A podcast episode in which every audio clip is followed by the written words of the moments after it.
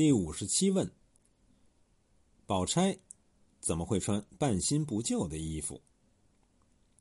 人为什么要穿衣服？御寒遮羞修饰而已，岂有他哉？可是细究起来，却又不那么简单。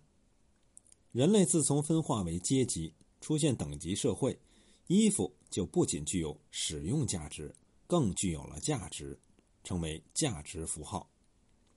也就是说，穿什么衣服成为人的社会地位的象征。在旧中国，这种象征不像今天那样，有钱的穿名牌，没钱的穿假名牌，等而下之者到早市买杂牌，一切取决于货币的拥有量。那个时候，什么人穿什么衣服是由中央政权明文规定的法规，违反了要治罪。官员自不必说。哪一级的官员穿什么料子、用什么颜色花纹、系什么腰带，都有明确规定，不得僭越。就是在庶民这个阶层，不同的人也要穿不同的衣服。比如明朝就规定，农民可以穿绸、纱、绢、布，商人就不行，商人只许穿绢、布，不许穿绸缎。不仅商人本人，就是农民家中有一人经商。则全家都不能享受农民待遇，只能享受商人待遇，只能穿绢和布。当时政府实行重农抑商政策，故此在穿衣上面也要体现商人的地位比农民的要低。当然，规定是规定，实际执行起来未必彻底。商人有钱，穿一些僭越的衣服也是普遍现象。不但衣服有规定。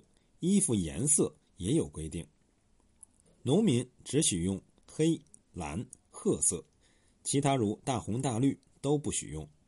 只有在结婚时，新娘子可以穿凤冠霞帔，那本是官员家属的礼服，允许庶民在结婚时使用，表示对于婚姻家庭的重视。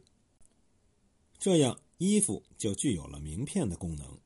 哪一个人在宝塔形的社会结构中占据什么位置？由衣服就可一目了然，但是人们的爱美之心难以抑制，许多人都力图在本阶层的规定中穿出特色，倒也花样百出。在明代，仅仅褐色一种就可细分出二三十种不同的颜色，因此衣服的名片作用就得以扩大，不仅体现不同社会地位，在同一阶层中还可体现。本人的兴趣爱好、修养等等复杂的东西，故而在旧日小说中就很重视人物的服饰描写，把它作为描写人物的重要手段。就连一些民间艺术，比如评书、古书当中，也很重视人物的开脸儿。开脸儿不仅描写容貌，还要描写服饰。《红楼梦》第七回薛宝钗服饰的描写。可以作为这种艺术手法的集中体现。对于薛宝钗的正面描写，开始于第七回，周瑞家的送宫花，但是这一回没有写宝钗的服饰，只写她穿着家常衣服，头上只散挽着卷儿。因为第七回只是一个序曲，为第八回宝玉探病做引，所以不写她的服饰，集中笔墨写他的病与药。更多篇幅留待以后写金玉相逢。曹雪芹叙事绝不肯做一纸笔，往往把一件事情截断，先叙一节，用别事岔开，以后再叙，形成简短错落的笔势，此为横云断岭之法。这种手法，目前小说作者不大擅长，倒是在电视剧中常见。第七、第八回写薛宝钗。正是这种手法的纯熟运用。用脂砚的说法，第八回方是宝钗正传，故而书中让贾宝玉没进宝钗的屋子，就先让他看见门上挂的帘子。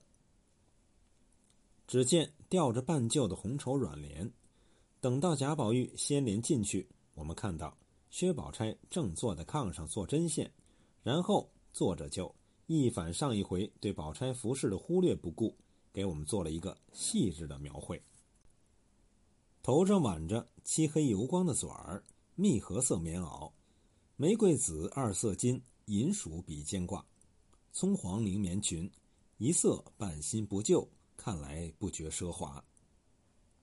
先看这个纂儿，就是妇女在脚比正式场合戴及，那是一种用金银丝或者马尾纱编成的假发套，上面插些珠翠、簪钗之类。平时家居则把头发松挽成一个卷儿。薛宝钗挽的这个卷儿，大约就是《金瓶梅》中常写到的杭州卷儿，缘起杭州，后来通行南北。具体式样没有定规，可以发挥创造力。时至今日，留长头发的少女少妇们，洗完头后，也喜欢把头发松松挽于头上，就是这种卷儿的一致。蜜合色就是蜂蜜一样的淡黄色。玫瑰紫二色金，银鼠比肩挂。玫瑰紫指衣料的底色，是紫玫瑰花的颜色。二色金指用织金技术织成的花纹。织金是我国一项古老的纺织技术，分为缕金和捻金。缕金是把金箔切成细缕，织进绸缎之中；捻金则是把金缕捻成线。再织进绸缎之中。二色金说法不一，有人说是用金之外再用一些银来装饰，也有人说就是上述两种织金的交替使用。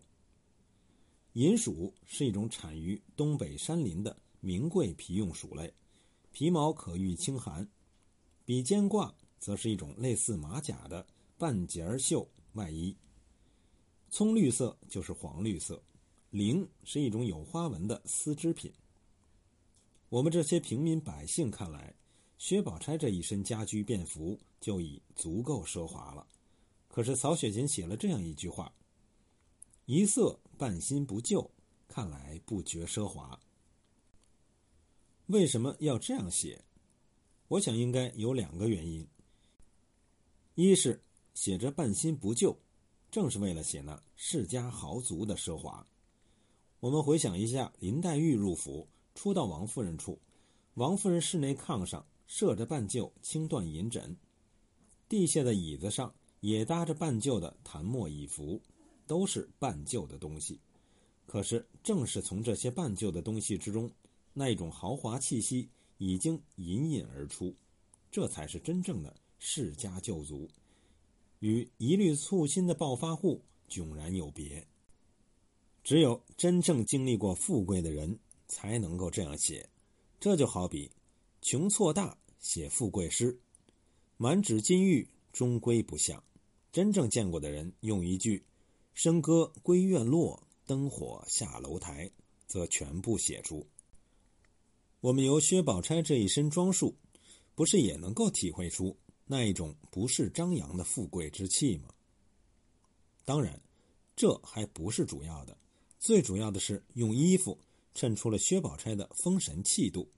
她生在绮罗丛中，却没有世俗富贵气，一切都很平淡。不但衣服穿的半旧，脸面上也不施脂粉，反倒显出一种天然的美态。故而书中评价他：唇不点而红，眉不画而翠，罕言寡语，人未藏于，安分随时。自云手镯，